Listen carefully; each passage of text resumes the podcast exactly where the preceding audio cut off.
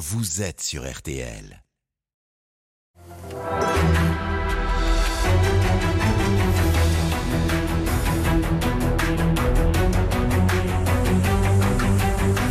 Le grand jury RTL Le Figaro LCI, Olivier Bost. Bonjour à tous, bienvenue dans ce grand jury. Bonjour Boris Vallot. Bonjour. Vous êtes le président des députés euh, socialistes à l'Assemblée nationale. Merci d'avoir répondu à notre invitation. Euh, à l'Élysée, vous aviez succédé à Emmanuel Macron au poste de secrétaire général adjoint. Vous étiez donc aux, aux premières loges pour voir le début de la mésentente entre Emmanuel Macron et Laurent Berger. Vous allez nous raconter tout cela. Et avant cela, nous parlerons du, du prochain rendez-vous pour la réforme des retraites, l'étape au Conseil constitutionnel. Et puis en pleine crise politique et sociale, voterez-vous des lois pour qu'Elisabeth Borne puisse continuer de gouverner? Voilà quelques-unes des questions que nous allons vous poser, Boris Vallot. Vous aurez aussi euh, les questions de nos auditeurs et de nos téléspectateurs en direct. Vous pouvez tous euh, poser vos questions sur les réseaux sociaux. C'est avec le hashtag Le Grand Jury et c'est Marie-Pierre Haddad de la rédaction de RTL qui nous alertera à tout moment avec ce signal. Pour vous interroger à mes côtés, Marion Mourgue du Figaro et. Bastien Auger de, de TF1 LCI. Bonjour. Euh, Nous allons encore vivre, Boris Vallot, euh, une semaine de suspense hein, sur les, les retraites. Tout est suspendu à la décision du Conseil constitutionnel. Bastien Auger. Vous plaidez pour une censure euh, du texte. Est-ce que vous avez réellement espoir que le- la réforme soit jugée inconstitutionnelle dans son ensemble euh, par le Conseil? Quels sont les arguments juridiques qui vous permettent de le penser? D'abord, vous dire que oui, nous fondons de grands espoirs dans la décision du Conseil constitutionnel. Et nous nous euh, battons depuis des semaines pour euh, avoir une construction de la démonstration juridique qui soit la plus solide possible. Et c'est ce que nous avons fait, à la fois à travers un mémoire euh, écrit et en allant à cinq groupes parlementaires devant les neuf sages du Conseil constitutionnel défendre les points saillants de notre, de notre recours. Je sais par ailleurs qu'il y a un certain nombre de contributions extérieures qui se sont joints à notre recours pour le consolider. Pour revenir sur le fond de l'affaire, il y a d'abord euh, une première difficulté, c'est le choix du véhicule législatif, la forme de la loi qui a été choisie par le gouvernement. Il a choisi une loi de financement rectificative de la sécurité sociale. C'est la première fois que l'on adopte une euh, réforme euh, de cette ampleur pour la première fois avec ce véhicule législatif. Et surtout, il n'est pas celui que prévoit la Constitution en réalité. Il faudrait que ce soit une loi ordinaire, comme pour toutes les autres réformes des retraites. Quand on, reprend les intentions du constituant en 1996, les déclarations de Jacques Barrot, qui était euh, à l'époque ministre du Travail, ou euh, de M. Mazot, qui était le garde des Sceaux, l'un et l'autre donnent les circonstances dans lesquelles on peut recourir à ce type de loi. C'est euh, l'hypothèse d'une alternance démocratique. Changement de gouvernement après une élection législative. Ce n'est évidemment pas le cas. C'est le changement de circonstances liées à la santé publique. Ça a pu être le cas au moment de la Covid, ça n'est évidemment pas le cas aujourd'hui.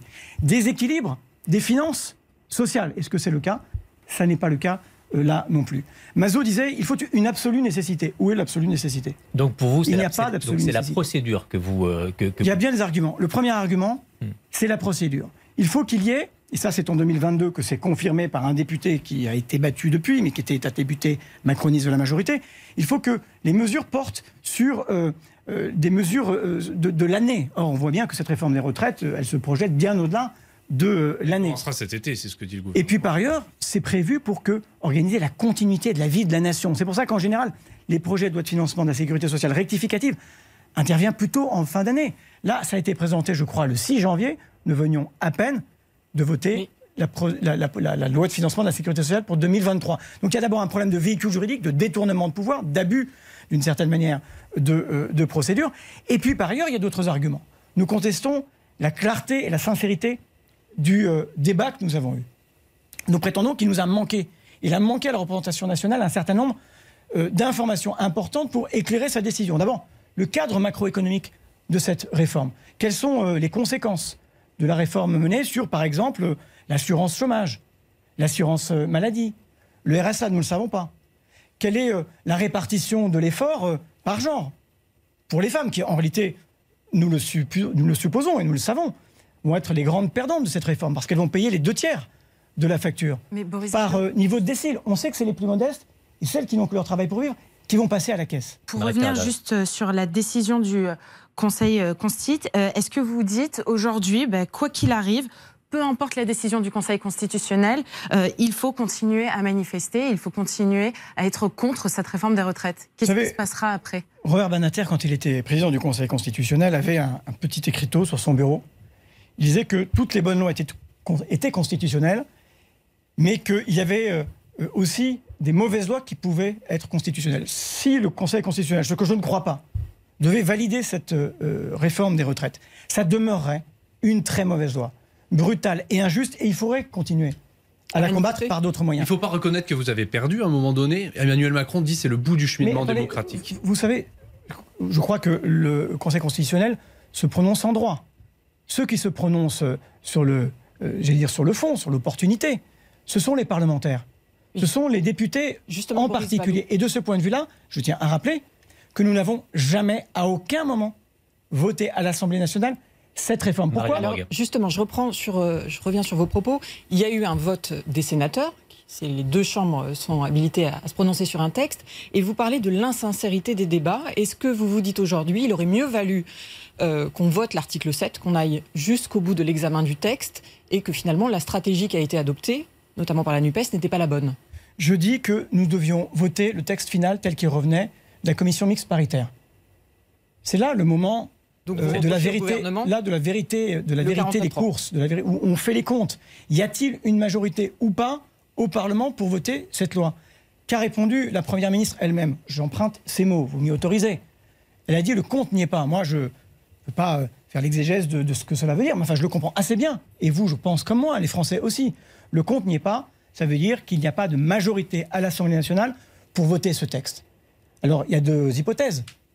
Soit on passe au vote et on en fait le constat, on respecte l'institution parlementaire et la démocratie, soit si on ne veut pas, au fond, s'infliger cette défaite, eh bien, on retire cette réforme qui n'a pas de majorité dans le pays, trois quarts des Français y sont opposés, 95% quasiment Mais le, des gouvernement, actifs. Le, gouvernement vous rétorque que le 49.3 euh, fait partie de la procédure et qu'il peut donc l'utiliser pour faire passer une loi. C'est un coup de force politique. Dans le contexte, c'est un coup de force politique. Quand vous n'avez pas de majorité dans le pays, que vous dites vous-même que vous n'avez pas de majorité au Parlement, que vous avez contre vous l'ensemble des organisations euh, euh, syndicales, que vous avez été élu, comme le président Emmanuel Macron, dans les circonstances que l'on sait, non pas sur son programme, mais face à l'extrême droite. Cela vous oblige. Et vous oblige à chérir comme un bien précieux à la fois le dialogue social, le débat parlementaire et la démocratie. Vous pensez que le 49.3 va peser dans la décision du Conseil constitutionnel? Je crois que la somme euh, de toutes les procédures qui se sont superposées pour empêcher, euh, au fond, euh, un débat serein, éclairé, peut compter. Entre l'article 47.1, les procédures qui ont été utilisées aussi au Sénat, et ce 49.3, on peut considérer en effet qu'il n'y a pas d'onction démocratique. Mais ce que vient donner le Conseil constitutionnel, ce n'est pas une onction démocratique. Il vient répondre à une question est-ce que c'est constitutionnel ou est-ce que ça ne l'est pas? Nous, nous prétendons qu'il y a de grands motifs d'inconstitutionnalité. Il y a des problèmes de procédure, il y a des problèmes de clarté et de sincérité, il y a des problèmes de cavalier euh, euh, constitutionnel. Vous savez, les cavaliers, ce sont des mesures qui n'ont pas leur place dans une loi de financement de la sécurité sociale, a fortiori lorsqu'elle est rectificative. Et ces cavaliers sont si importants que, de notre point de vue, leur seule annulation devrait entraîner l'annulation totale de euh, la loi. Alors on, aura la réponse vendredi. Il y a une autre réponse qu'on attend euh, vendredi. Euh, c'est celle sur le référendum d'initiative partagée. Il doit être aussi validé par le, Conseil constitutionnel. Est-ce que vous pensez que ça sera le cas? Écoutez, là aussi, nous avons déposé cette proposition de loi, respectant le principe selon lequel ça doit être une réforme de politique sociale, respectant un certain nombre des exigences constitutionnelles. Euh, je crois que là aussi, il y a matière pour le Conseil à valider cette euh, loi référendaire. Et d'une certaine manière, s'il devait ne pas annuler, ce que je ne veux pas croire, parce que finalement, euh, à toute force, je, redoute, s'il devait y avoir néanmoins la perspective d'un référendum, ce serait une façon aussi de donner la parole aux Français, qui réclament, dans cet épisode, vous l'avez compris, une forme de démocratie continue. Mais pour vous, Ces manifestations sont pas illégitimes. mais si un référendum est déclenché, la, réforme est bloquée pour vous ou il faudra attendre les, neuf mois de délai pour que les gens puissent signer ce référendum et le résultat du référendum sur le plan politique Alors, sur le plan politique, je pense qu'à partir du moment où euh, le Conseil constitutionnel dirait aux parlementaires, maintenant lancez-vous dans cette procédure, allez chercher les 4,7, 4,8 millions euh, d'électeurs pour déclencher la possibilité de ce référendum. Je crois qu'il serait sage au gouvernement, en effet, de sursoir. Mais comme il serait sage au gouvernement, qui bloque le pays, de retirer sa réforme. Mais si c'est pas le cas, Emmanuel Macron a plusieurs fois répété qu'il avait un cap, que cette réforme avait été acceptée par les Français au moment de la présidentielle. Est-ce que vous accepterez aussi de perdre si le Conseil constitutionnel Ce, ne ce va pas que dans je votre sens? n'accepte pas, je vais revenir, je vous réponds très clairement sur le Conseil constitutionnel. Ce que je n'accepte pas, c'est que le président de la République considère qu'il a mandat pour appliquer cette réforme. Ça n'est pas le cas. Il n'a pas été élu au second tour sur cette réforme-là. Il le sait. Il a même dit, il l'a formulé. Il a dit ça m'oblige. Bon, maintenant, on a tous compris que ça ne n'oblige à rien. C'est quand même très, euh, Il très ennuyeux. il, il a même dit le contraire à Pékin euh, cette semaine. Il a dit qu'il avait été. Oui, mais ça fait un élu. moment qu'il dit une chose et son contraire. Je vous rappelle que euh, il aurait dit que c'était. il a même dit que augmenter l'âge de départ à la retraite, compte tenu de ce qu'était le taux d'emploi des seniors, ce serait une très mauvaise idée. Mais enfin, il est en réalité Est-ce que depuis, le vous allez- départ, depuis le départ dans cette dans cet objectif-là. Est-ce que vous allez jusqu'à reprendre les termes de Laurent Berger d'une crise démocratique? Absolument. Je réponds juste. Euh, Est-ce qu'on prendra acte C'est ça de la décision du Conseil constitutionnel? Évidemment. Est-ce que c'est la fin de, de l'histoire et de la lutte contre cette euh, réforme des retraites? Certainement pas. Et je vous le dis, Mais sous la même forme, dans ces cas-là, sous les sous- manifestations sous- sous d'autres formes. Alors, D'abord, les manifestations, c'est euh, à l'intersyndicale euh, de décider les formes de sa euh, mobilisation. Pour ce qui nous concerne comme parlementaires, je vous le dis, le groupe socialiste a et tient prêt, s'il devait y avoir euh, une promulgation de la loi, une loi euh, de, d'abrogation de la réforme d'Emmanuel Macron. Ça, c'est le que- scénario. façon CPE.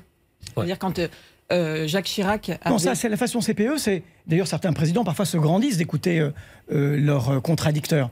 Euh, ça a été le cas euh, en effet pour le CPE. Ça a été le cas aussi pour les manifestations euh, en faveur de l'école libre sous euh, euh, François Mitterrand. De temps en temps, l'obstination est mauvaise conseillère et on a un président qui est un forcené. Alors, on continuera par d'autres moyens. Donc, que, euh, le, que président de la République forcené, c'est des mots quand même euh, assez forts. bah, quand vous êtes retranché à l'Élysée et que vous n'écoutez plus que vous-même, j'ai pas tellement d'autres adjectifs que celui-là.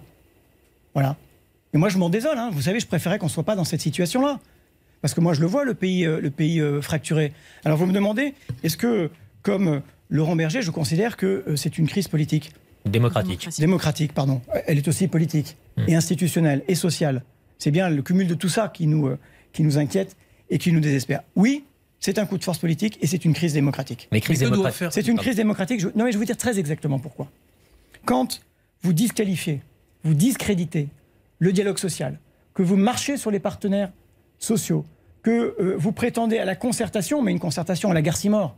Hein Alors on a un jeune public, là je m'en excuse, mais Garcimore, sous- pour les plus anciens, donc moi, euh, c'est ce magicien qui rate tous ses tours. La concertation est un, leurre, c'est un tour de magie euh, raté. Quand euh, vous ne respectez pas l'institution parlementaire, que vous la brutalisez, que vous contournez le vote qui vous aurait donné tort, que dans la rue, vous avez des gens qui manifestent par centaines de milliers, par millions, eh bien oui, c'est un coup de force démocratique parce que vous divitalisez une démocratie qui n'aspire qu'à une chose, vivre. Mais donc, que doit faire Emmanuel Macron? Il doit, selon vous, prendre la parole devant les Français et dire euh, c'est fini, on n'arrêtera pas cette réforme. Et s'il fait ça, vous direz ok, cette fois-ci on applaudit, ça suffit. Mais il a, Euh, déjà pris, mais la il a déjà pris la parole pour euh, dire euh, Je ne vous ai pas compris. Euh, c'est peut-être finalement son rapport à contrario au général de Gaulle. Il n'a pas compris les Français. Donc moi, je crois que le premier de leurs représentants a aujourd'hui l'ardente obligation, au nom de l'intérêt général, au nom de la paix civile, au nom de la cohésion nationale politique, de retirer cette réforme. On voit bien qu'elle fracture euh, euh, au-delà de sa majorité, au-delà de lui-même. Ce qui est en cause, ça suffira c'est pas son avenir. Non, parce que euh, il y a aussi, il faudra s'y attaquer, et ce sera en particulier, je crois, le rôle de la gauche de s'y attaquer et de dire des choses fortes. Il y a quelque chose de plus euh, profond dans ses sources et de plus durable dans ses conséquences que cette seule réforme des retraites. C'est un pays qui souffre et le mal qui l'arrange, c'est l'injustice. Et les gens qui manifestent, ils le savent, euh, peut-être l'ont-ils ressenti confusément depuis longtemps, mais ils le savent aujourd'hui très nettement. On leur dit voilà, c'est vous, vous qui n'avez que votre force de travail pour vivre, qui allez payer le quoi qu'il en coûte. Et euh, ils en ont marre que ce soit dans les poches euh, les plus vides que l'on cherche toujours un peu plus d'argent. Ils demandent de la justice. Ils demandent à ce que l'on tire des leçons de cette crise terrible de la Covid que nous avons traversée tous ensemble, où nous sommes manqués les uns aux autres, comme une revanche sur l'individualisme, où nous sommes dit prends soin de toi, se disant que peut-être euh, dans la hiérarchie de nos préoccupations, l'attention à l'autre, la pleine santé était plus important que d'autres considérations. Ils ont pu toucher du doigt euh, les limites du monde tel qu'il avait prévalu euh, jusqu'à aujourd'hui. La précarité dans laquelle nous avait entraîné l'ère néolibérale, précarité sociale, écologique, politique. Bon. Et On- le gouvernement, en réalité, n'aspire qu'à une chose, un retour à la normale, là où les Français lui demandent un changement de modèle. On a beaucoup de réactions, euh, Boris Vallos, sur les, les réseaux sociaux avec le hashtag Le Grand Jury, Marie-Pierre Haddad. Et elle concerne un point précis. Je vais vous lire notamment les commentaires de Pierre ou William pour ne citer que. Il vous rappelle que euh, avant cette réforme des retraites, il y a eu une autre réforme des retraites socialiste par Marisol Touraine où les salariés doivent travailler 18 mois de plus pour avoir 48 annuités. Et ils ont un petit peu l'im- 43. 43. 43, pardon, 43 annuités. Ils ont un petit peu l'impression que vous avez oublié ça dans votre discours maintenant, lorsque vous luttez Non, contre je, je- non, je n'ai rien oublié. Je n'ai pas oublié- non plus oublié le compte de prévention de la pénibilité et les carrières longues. Voilà. Aujourd'hui, euh, si l'on regarde la situation des retraites euh, et que on essaie de ne pas être plus royaliste que le roi et qu'on regarde le déficit que le corps euh, constate, le Conseil d'orientation des retraites, on se dit peut-être qu'on peut équilibrer dans la justice, demander des efforts à ceux auxquels le président de la République n'en demande aucun depuis cinq ans. Et sur la pénibilité, pardonnez-moi, mais Et- 4 Français sur 10 vont partir avant euh, l'âge légal. C'est quand même euh, que la Mais pénibilité sera prise en compte. d'abord. Les carrières longues sont prises en compte. Non, elles sont très mal prises en compte, les carrières longues sont très mal prises en compte, et la pénibilité est très mal prise en compte. On n'est pas dans une logique de prévention qui fait participer euh, les entreprises. Je vous rappelle que les critères qui ont été supprimés n'ont pas été rétablis. Hein, L'exposition, euh, par exemple, aux produits chimiques. Vous savez que la prévalence du cancer dans les industries où il y a des expositions aux, pré- aux- aux produits chimiques sont de 40% supérieures à la moyenne nationale. Est-ce qu'on s'attaque vraiment à la différence d'espérance de vie entre un cadre et un ouvrier 6 ans. Donc aujourd'hui, on doit continuer à s'attaquer à ça. Moi, ce que je veux mettre au cœur du débat, c'est euh, à la fois euh, l'augmentation de l'espérance de vie, de l'espérance de vie en bonne santé. Or là, qu'est-ce qui se passe? On vous prive de vos deux meilleures années de vie à la retraite, Mais on sait euh, et on les on vit substitue. plus longtemps en moyenne. Mais d'abord, ça, cette augmentation de l'espérance de vie, elle s'est tarie. Première chose. Et c'est aussi socialement très discriminé. Un dégoutier, il, il meurt, je crois, 11 ans avant euh, euh, la moyenne des Françaises et des Français. Il y a des métiers qu'on ne soupçonne pas. Les coiffeurs, par exemple, parce qu'ils sont exposés à des produits chimiques, ont aussi des maladies professionnelles euh, des, et des conséquences extrêmement graves sur, sur leur santé. Et puis, il y a le sujet, c'est le décrochage du niveau de vie des retraités sur les actifs. Ça, on ne l'a pas à régler. Et c'est devant nous. Nous devons nous poser cette, cette question-là. La part, et c'est un débat national, la part que l'on veut consacrer dans le, la richesse créée à nos retraites. Et d'une manière plus générale, qui contribue? Je vous donne juste un exemple, parce que je dis comment on pouvait rééquilibrer dans la justice. Parmi les hypothèses que le gouvernement donne lui-même euh, au Conseil d'orientation des retraites, il dit voilà, vous allez tabler sur euh, un taux de chômage à 4,5%. 4,5%, si vous reprenez ces mêmes hypothèses pour calculer ce que sera la situation de l'assurance chimique, chômage, Mhm. euh, eh bien, euh, vous faites le constat qu'en 2030, il y aura un excédent de 20 milliards d'euros. Vous pouvez faire un transfert de charge. Vous n'êtes pas obligé d'imposer une forme de double contribution, de double peine aux Françaises et aux Français, D'accord, Boris et en particulier aux classes moyennes. On entend cet argument, mais on se souvient, et on vient le dire à l'instant, que vous étiez au pouvoir quand a été décidée cette euh, augmentation de la durée de cotisation. Aujourd'hui, euh, lors des précédentes élections législatives, vous avez signé un texte avec la France Insoumise où vous dites on veut la retraite à 60 ans et 48 annuités de cotisation, ce qui revient en arrière. Eh ben, je, Est-ce que je- vous, le- je vous dis, je vous le dis, moi je vous réponds. 60 ans et même peut-être avant, pour toutes les carrières longues, toutes les carrières pénibles, ceux qui vont mourir avant les, avant les autres. Voilà, c'est ça qui doit nous guider. Et les Ensuite, 40 on peut- annuités, vous êtes d'accord avec ça aussi? Bah, ça, il faut qu'on en parle. Ça dépend pour qui. Je veux dire, moi, je suis pas sûr que le patron de Total, ils doivent, ils doivent seulement cotiser 40 ans. Voilà. En revanche, je suis sûr qu'il doit, contribuer, postes qu'il doit contribuer plus longtemps. Mais vous savez, dans cette, dans cette réforme, moi, je veux pas de détournement de débat. Aujourd'hui, les Français qui manifestent, ils manifestent non pas pour euh, telle ou telle réforme, certains le font, mais ils, disent d'abord, on veut pas de cette retraite, à 64 ans. Je le redis, c'est un impôt sur la vie des gens, ces 64 ans. C'est un impôt sur la vie de celles et de ceux qui n'ont que leur euh, travail euh, pour vivre. Non, mais c'est pas rien, madame, quand vous n'avez que ça pour vivre. Mais justement, dans ce débat, euh, la CFDT s'est opposée à cet âge de départ euh, à la retraite. Est-ce que vous jugez que euh, Laurent Berger de la CFDT n'a pas été assez traité par Emmanuel Macron Il s'est souvent senti humilié? Ah ben, je, je- je pense que l'humiliation est une forme de méthode de gouvernement chez Emmanuel Macron, oui, bien sûr. Vous voulez dire que c'était pas Et euh, il a été euh, euh, pas traité, je dirais plutôt maltraité par euh, l'exécutif, comme l'ont été le l'ensemble des organisations, des organisations syndicales, comme l'ont été aussi d'une certaine manière nos institutions qui ont été brutalisées dans un moment qui est compliqué, Mais dans un moment où le pays est fracturé. vous- vous faut- avez vu cette faut, il faut relation penser le présent si on veut penser l'avenir. Vous avez vu cette relation de travail naître entre Emmanuel Macron et Laurent Berger. Comment vous expliquez, vous qui étiez à l'Élysée, que euh, ce soit mal parti, qu'il n'y ait pas une entente entre euh, l'Élysée et la CFDT D'abord parce que je crois que S'agissant d'Emmanuel Macron, les partis politiques sont le refuge du conservatisme et les syndicats le refuge du corporatisme. Voilà. Il est, il pense être le seul progressiste de ce pays, avec d'ailleurs une conception assez rétrograde du progrès. Hein C'est le principe d'ailleurs de en marche arrière. Bon. Euh, et évidemment, euh, quand on a cette conception-là euh, des corps intermédiaires, le dialogue est assez difficile.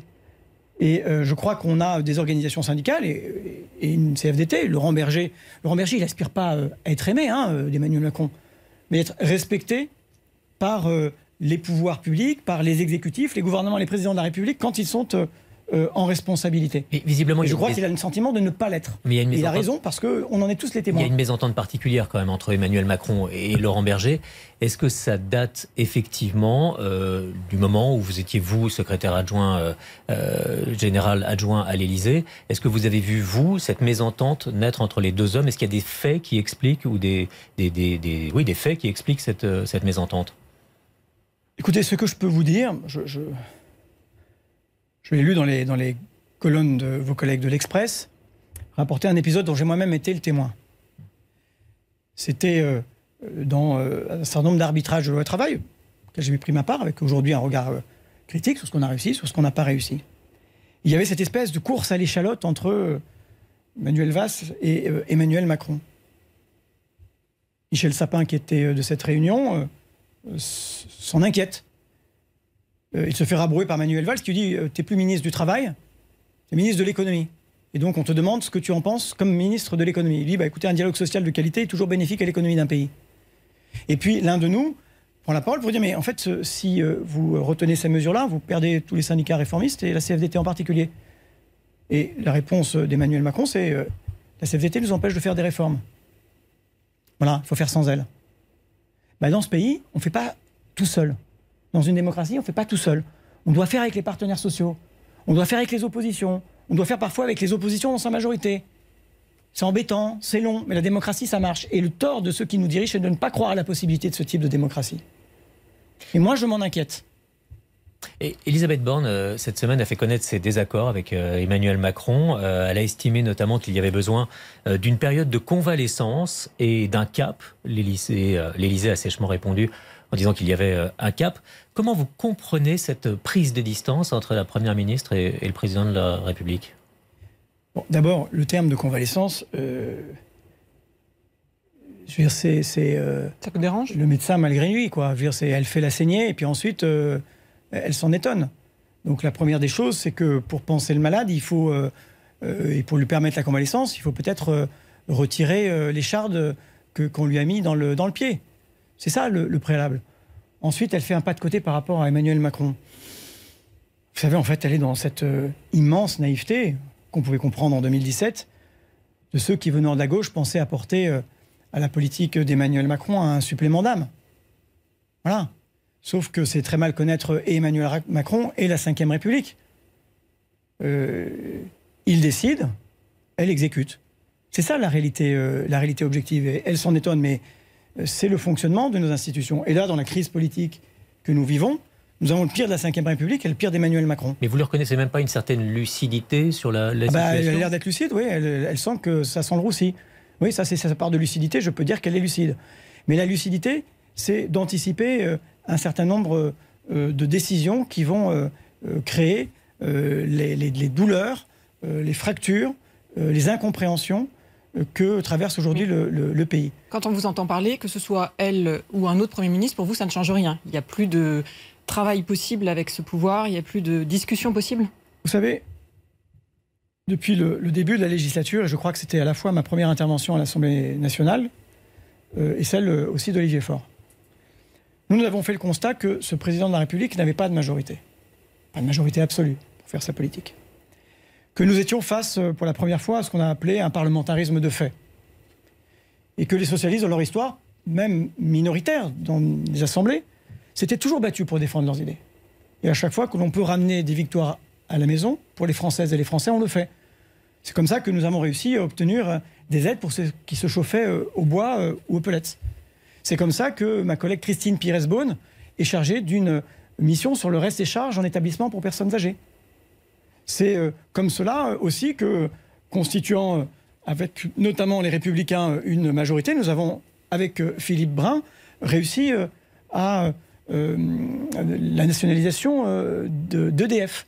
C'est comme ça aussi que, d'une certaine manière, dans la niche de nos amis écologistes, avec une majorité large contre l'avis du gouvernement et de Renaissance, nous avons pu voter une loi qui améliore la reconnaissance vous savez, des conséquences des retraits, dilatations de, de l'argile. à l'Assemblée et que finalement eh le gouvernement ce qui est bloqué aujourd'hui, c'est pas l'Assemblée, c'est le gouvernement.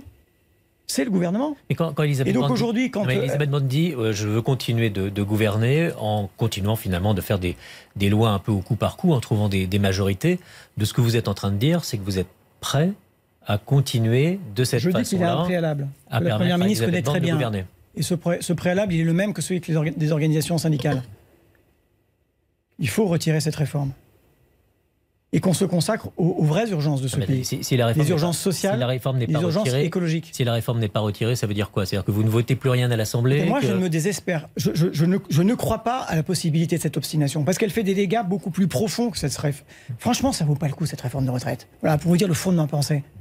Et je, et je croise un certain nombre de députés de la majorité qui, dans les couloirs, me disent ça ne vaut pas le coup. Franchement, on va payer 200 balles les billets de mais c'est surprenant quand même, parce que vous, n'envisagez absolument pas un scénario où le gouvernement, après que la loi effectivement euh, ait été promulguée, euh, ne cherche pas à continuer à, il gouverner. Il cherchera à le faire. Hmm. Euh, il godira. Je me souviens de la première fois que j'ai rencontré avec Patrick Caner, le président du groupe socialiste au Sénat, la première ministre peu après cette début de cette nouvelle législature. Elle nous avait réunis en son bureau, on est toujours bien reçus. Café est bon, gens sont aimables. Et elle nous dit finalement la même question qu'elle nous pose aujourd'hui. Euh, vous êtes prêt à quel compromis? Mais euh, la question s'adresse d'abord à elle, qui n'a pas de majorité. À quel compromis vous êtes prêt?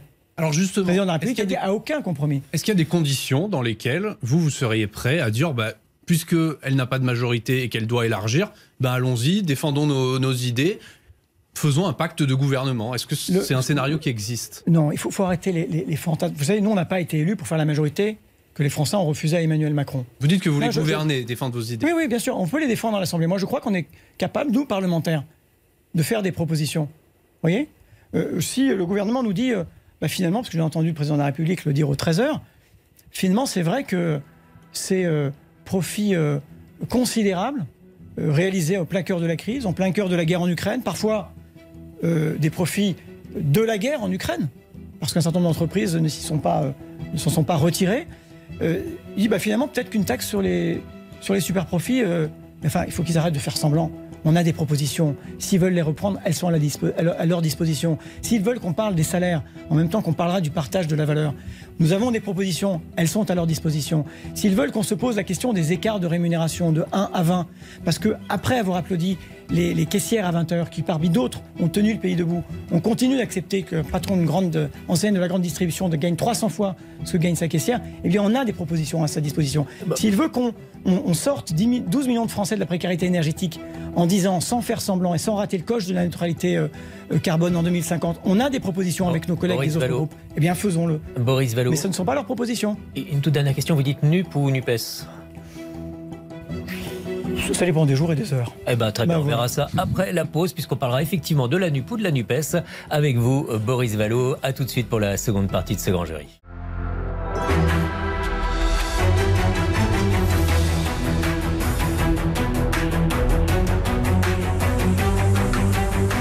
Suite du grand jury RTL Le Figaro LCI. Olivier Bost. Boris Vallot, le président du groupe des députés Les Socialistes à l'Assemblée nationale, est notre invité euh, ce dimanche du grand jury. Alors, Gérald Darmanin est très présent euh, dans euh, l'actualité et on va revenir sur les événements de Sainte-Soline avec Marion Morgue. Oui, pour désigner une partie de la gauche, Gérald Darmanin parlait de terrorisme intellectuel. Est-ce que vous vous êtes senti visé? Est-ce que vous jugez que le ministre de l'Intérieur va trop loin dans ses propos? Je ne me suis pas senti visé. C'est rare que je me sente visé par Gérald Darmanin. Il est très présent. Même, il est trop présent. Euh, bon, je vais vous dire, tout ça est à la fois euh, grave et dérisoire.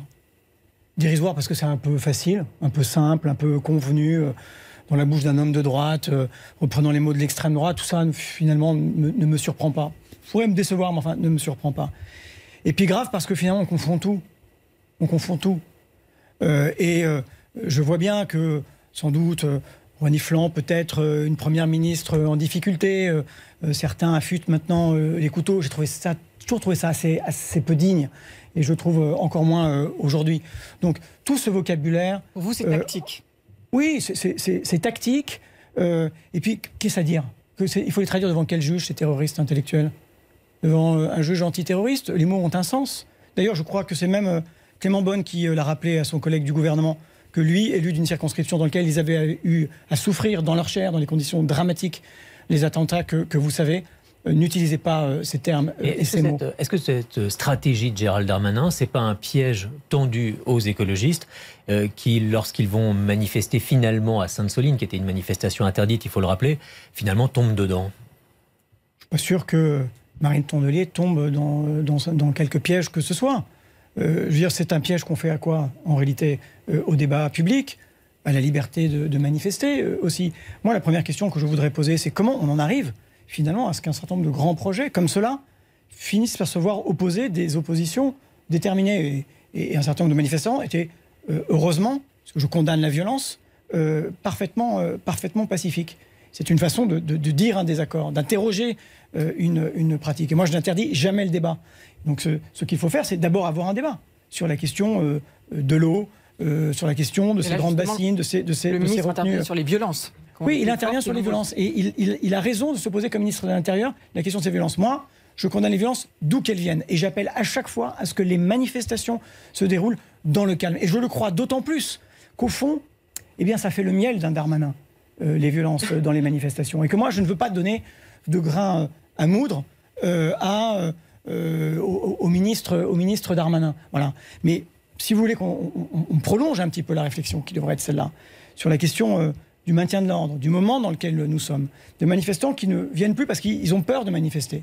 Ce que doit garantir la République, avec une police républicaine, c'est euh, la tranquillité publique. C'était mon, collègue Roger Vico, qui euh, euh, était l'adjoint, le premier adjoint au maire de, de Lille, euh, à la sécurité, qui disait qu'il aime bien, je l'aime beaucoup moi aussi ce mot, de gardien de la paix. C'est beau ça, le gardien de la paix.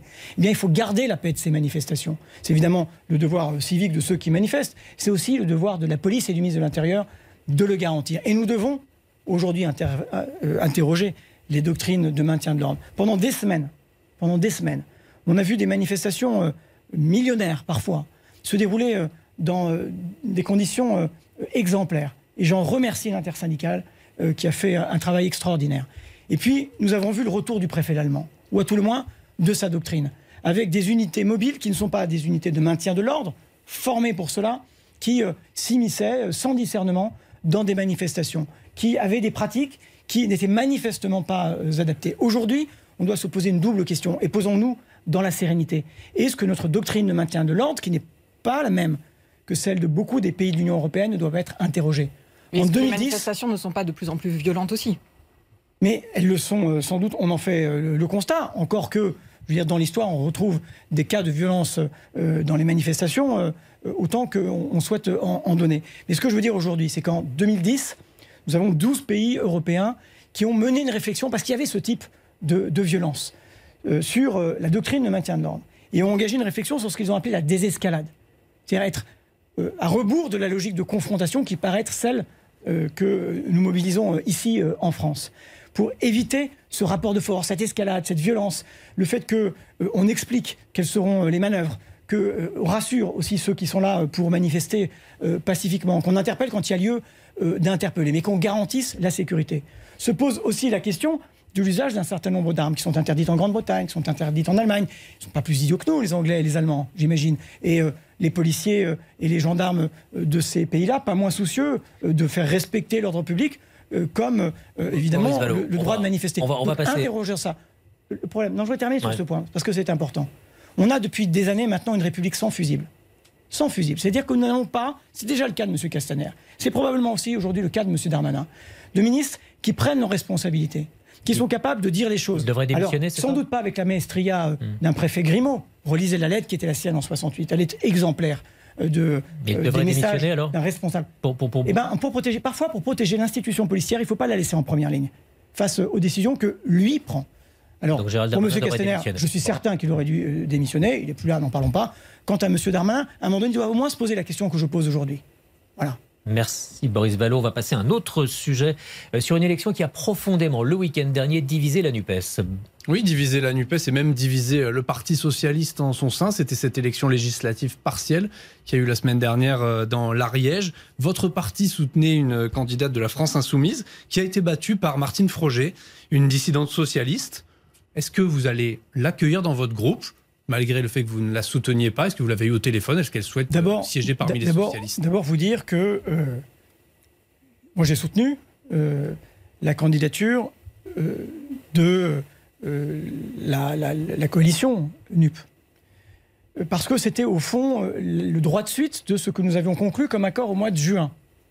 Qu'elle était une députée sortante et que moi je tiens à ce que mes députés sortants soient assurés, évidemment, de- d'être les candidats euh, de la gauche.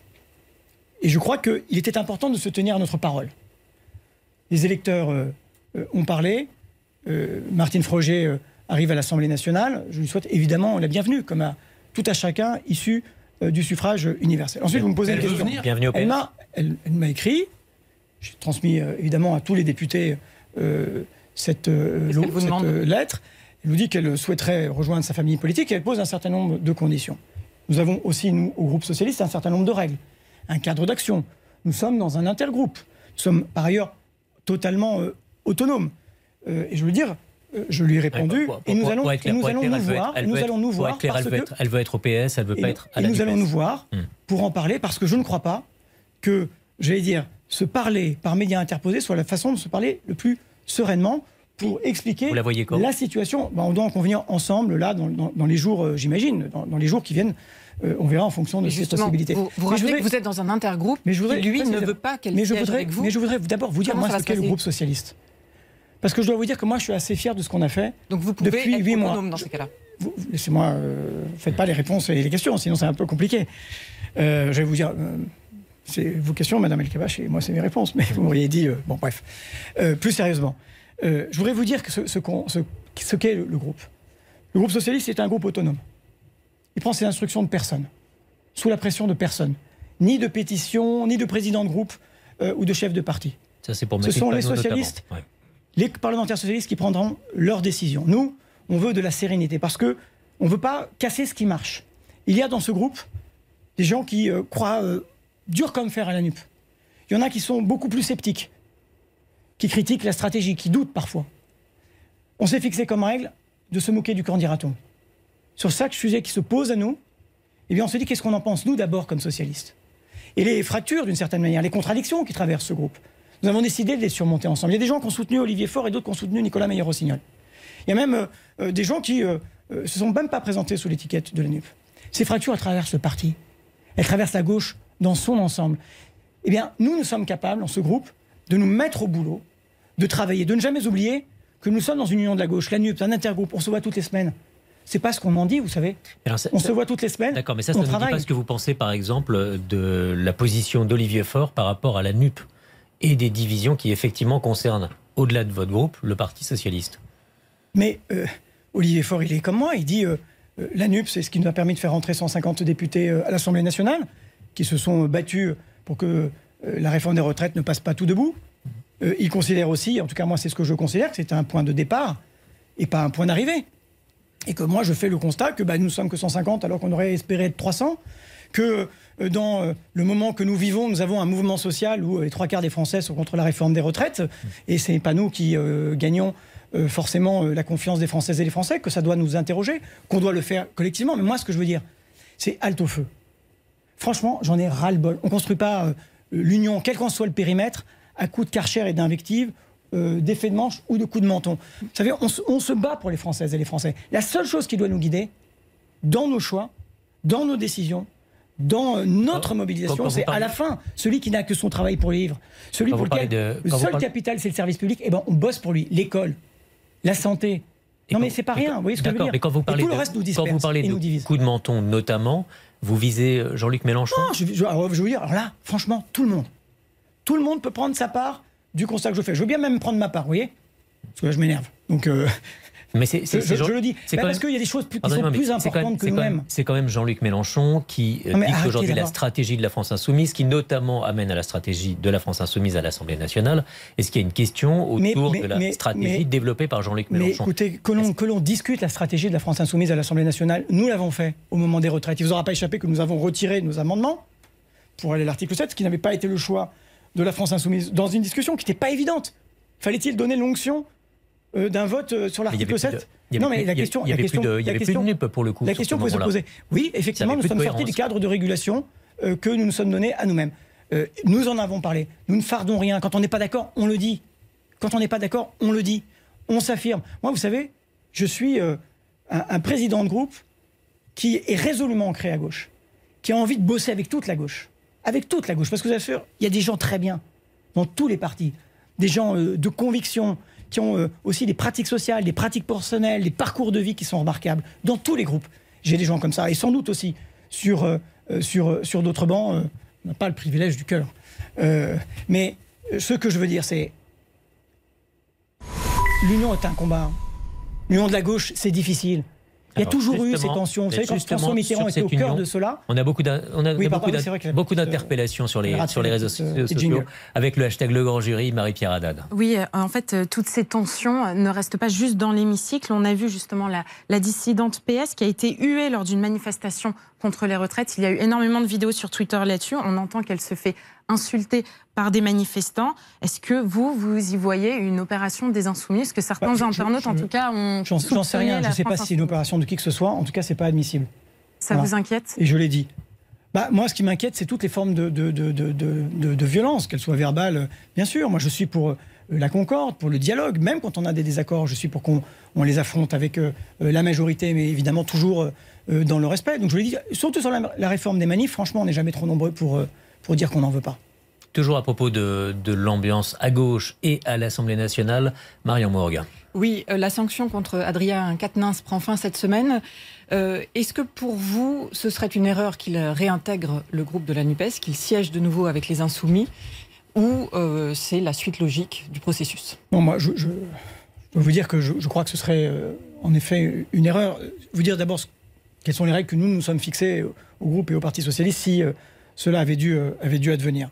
Euh, c'est euh, non seulement n'appartient plus au groupe, mais on est exclu du Parti socialiste. D'ailleurs, ça a été fait pour les élections municipales. Sur quelques cas, heureusement, ils, étaient, ils étaient armés. Il faut, il faut le dire. En tout cas, ça ne peut pas être pour nous un interlocuteur comme il l'a été avant de cet intergroupe de, de, de, la NUP. Vous voyez, ce serait quand même un peu particulier. Après, je mesure bien toute la difficulté entre la, section, la sanction juridique et la sanction politique. Est-ce que finalement le meilleur juge, ce n'est pas le l'électeur lui-même. Donc vous appelez quoi Démissionner pour une élection euh, Moi, j'appelle rien, je ne donne pas de son, je dis ce que le Parti Socialiste euh, ferait, ce que le groupe ferait et ce que j'en pense. Sur euh, Fabien Roussel a été confirmé ce, week-end à la tête du, Parti communiste et il prend lui ses distances très clairement avec la NUP. Il dit qu'il faut dépasser la NUP pour aller jusqu'à Bernard Cazeneuve. Comment vous analysez cette position de, Fabien Roussel? Bah que Je crois qu'il euh, aspire à quelque chose de plus grand encore que le cadre dans lequel nous sommes. Mais une gauche qui fait 51%, elle a vocation à s'élargir, à se poser la question de comment on parle à ceux qui on ne parle pas, à ceux qui ne nous entendent plus, qu'on a oubliés depuis longtemps. Moi, je sais que les classes populaires en milieu rural, moi je suis élu d'un territoire rural, c'est évidemment euh, euh, un électorat à conquérir, ceux qui travaillent, euh, qui ont le sentiment de plus vivre de leur travail, il faut leur dire des choses. Tous ceux qui sont inquiets aussi de questions qu'on n'a pas le droit d'esquiver, la question de l'immigration, la question euh, de euh, la sécurité, il faut apporter, apporter des réponses. Moi, je vais vous dire, je, prends d'une certaine manière les uns et les autres au mot. Vous voulez qu'on s'aime encore plus, qu'on agrandisse la famille Eh bien, qu'à cela ne tienne tienne, travaillons, travaillons ensemble. Moi, j'ai pas de problème avec euh, Fabien Roussel, qui est quelqu'un que je pardon, et pas, et pas avec parfois on, on c'est ça, on, enfin, qui trop embrasse Vous imaginez vraiment un gouvernement avec Jean-Luc Mélenchon et Bernard Cazeneuve qui ont idéologiquement là, là, moi, je vous parle pas. Là, je vous parle pas. Vous choisissez qui Là, je vous parle pas. Jean-Luc Mélenchon et Bernard Cazeneuve. Mais ça, ça franchement, c'est des, des, des, questions qui n'appellent pas de réponse. Pardonnez-moi, mais moi, je vous dis, est-ce qu'on est capable Vous savez, ma ligne politique, c'est que nous, socialistes, je pense qu'on a vocation à retrouver une forme de centralité, voilà, d'être les pivots.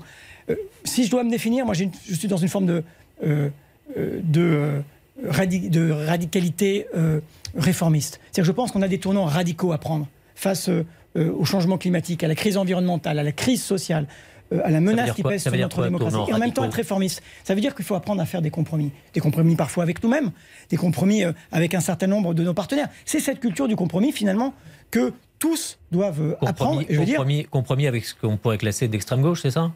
Ça, c'est vous qui parlez d'extrême gauche. Mais, enfin, quand on appelle, par exemple, à taxer les multinationales, nous le faisons ensemble. Quand on appelle à augmenter de 15% du SMIC, nous le faisons ensemble. On a quand même un paquet de points de convergence. Et puis sur des sujets où on n'est pas d'accord, non seulement nous, nous les affirmons, nos partenaires les affirment, mais moi, je ne renonce jamais à convaincre. Mais la je ne renonce jamais à convaincre. la synthèse de François Hollande, finalement. Bah, ce que demandent les Français, je veux dire, l'Union, on ne la fait pas pour nous-mêmes. Hein. Je veux dire, on, l'a fait d'abord pour les Françaises et les Français, pour leur proposer une alternative à Emmanuel Macron et à Marine Le Pen. justement. Parce que c'est quand même ça qui est en jeu. On a vu que ça avait des limites aussi de mettre ensemble des gens qui ne pensent pas forcément pareil. Oui, mais ça aussi, c'est limite de réunir des gens qui pensent exactement la même chose, vous voyez hein On voit bien la limite. Justement. Ça crée le chaos. Emmanuel Macron nous a dit c'est moi ou le chaos. Il est lui-même devenu le chaos aujourd'hui. Voilà, bravo. Vous insistez sur cette volonté de centralité du Parti socialiste. Qu'est-ce que vous proposez pour les élections européennes? Est-ce qu'il faut un candidat du PS en son nom je, crois que ou est-ce qu'il faut aller dans une alliance? il, y a été répondu. Donc je ne vais pas faire d'autres réponses que celles qui ont déjà été apportées. Vous avez bien compris qu'au euh, moment où nous sommes, nous partons chacun avec une liste. Mais vous insistez sur cette volonté d'union. Moi, j'insiste sur la nécessité que le Parti socialiste ait un, projet sur l'Europe qui soit fédérateur et qui euh, rassemble euh, au-delà de lui-même parmi les électeurs déjà. Vous voyez, c'est déjà pas mal. Euh, et nous avons, de ce point de vue-là, quelques grands chantiers qui se lancent au Parti socialiste. Il y a un grand chantier autour de l'Europe, une convention sur l'Europe, qui va nous permettre de travailler. Et là, il faut amener finalement, y compris des contradicteurs dans la discussion. Il faut amener toute la gauche hors les murs, celle qui n'est pas militante d'un parti, mais enfin qui s'engage au quotidien, dans les entreprises, dans les ONG, dans les collectivités euh, euh, locales. On a besoin de faire feu de tout bois. Moi, je, vous dis, je m'inquiète de cette... Euh, du pugilat. Franchement, c'est stérile. Alors justement, Des fois, je me dis, justement. je me dis, le pugilat. Enfin, vous voyez, si, si l'animosité était une énergie renouvelable, franchement, la transition énergétique aurait été accomplie. Justement, est-ce que vous, vous souhaitez un candidat unique de la gauche en 2027 Est-ce que ce sera forcément un candidat de la France insoumise au vu euh, pour l'instant de sa prééminence sur la gauche Ou est-ce qu'il faut une primaire selon vous J'ai bien compris votre question. Au moment où je vous parle, je pense qu'évidemment, avoir un candidat unique est la meilleure des hypothèses. Nous devons y travailler autour d'un projet pour rendre cela possible, parce que si les divergences de fond sont irrémédiables, eh bien, on n'aura pas euh, la perspective même d'une candidature euh, qui puisse être commune. Ensuite, sur les modalités, je vous dire franchement, au moment où je vous parle, j'en sais rien. Voilà. De temps en temps, il faut être un peu humble, j'en sais rien. Et ce que je sais, c'est que on peut travailler ensemble, tous ensemble. Qu'on a sur le logement, mais mesurez bien, on a 2 millions, 20% de plus depuis 10 ans, 2 millions de gens qui attendent un logement social. 500 000 qui sont dans une attente de mutation parce que le logement n'est pas, est pas adapté. Euh, on s'est fixé le gouvernement a fixé 125 000 constructions de logements sociaux par an. On est à 85 000 livraisons. Juste une petite question. Non, mais vous voyez, il y a des trucs quand même importants sur lesquels on peut s'entendre et qui, et bah, qui concernent la vie des Français. Justement, une question très très classique. 2027, euh, ça pourrait vous intéresser? Je bois parce que c'est une réponse ah, quand même. Euh, c'est une question importante. Bah, 2027 m'intéresse euh, pour la gauche. Voilà. Pour moi, jamais. On verra. Voilà. Alors, vous avez. Ça, c'est une réponse, je sais plus, on est de Normand ou de Gascon. Bah, il faudra qu'on vous la repose en tout cas. Ouais, ça. Euh, vous êtes, vous êtes un autre sujet vraiment. Vous êtes à l'origine de l'ouverture d'une enquête du parquet national financier contre plusieurs grandes banques françaises. Euh, ce sont des, soupçons de fraude fiscale à plusieurs milliards d'euros.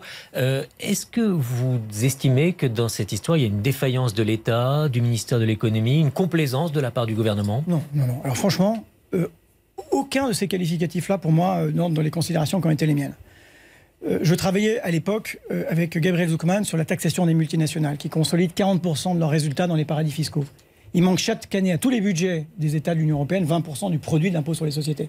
Ça veut dire que ça manque à l'hôpital, ça manque à l'école, ça manque euh, évidemment à nos, prestations, à nos prestations sociales. Et puis, vous l'avez compris, c'est les PME qui payent les impôts des multinationales qui ne les payent pas, les classes moyennes qui payent les impôts des hyper riches qui ne les payent pas. Enfin, tout ça est très documenté. Et le, la cellule d'investigation, je crois, du Monde, avec d'autres grands médias euh, européens, révèle ce qu'ils avaient qualifié de casse du siècle, qui est une arnaque à la taxe sur les dividendes. Une arnaque assez euh, sophistiquée, où on prêtait euh, ces actions à un ressortissant étranger qui n'était pas Vous êtes allé porter plainte avec 200 habitants Et donc, avec 250 habitants, dans le cadre d'un collectif qu'on a appelé, avec un peu d'humour, collectif citoyen en bande organisée, nous avons porté plainte auprès du parquet national financier parce que cet argent est manque aux nations. Voilà. Et que l'optimisation fiscale, on disait mais non, mais l'optimisation fiscale c'est légal. Oui, jusqu'à un certain point, ça devient illégal quand c'est de l'abus de droit. Euh, et je pense que c'est de l'abus de droit. Et quand j'ai vu que cinq ans après ou quatre ans et demi après, le parquet national financier lançait cette grande opération, je me dis que euh, eh bien, la justice fait son travail, je ne préjuge pas. Même les banques ont droit à Une dernière question à propos de fiscalité. Est-ce que vous pensez, comme François Hollande, que de toute façon, il faudra augmenter les impôts? Oui, et je sais de qui.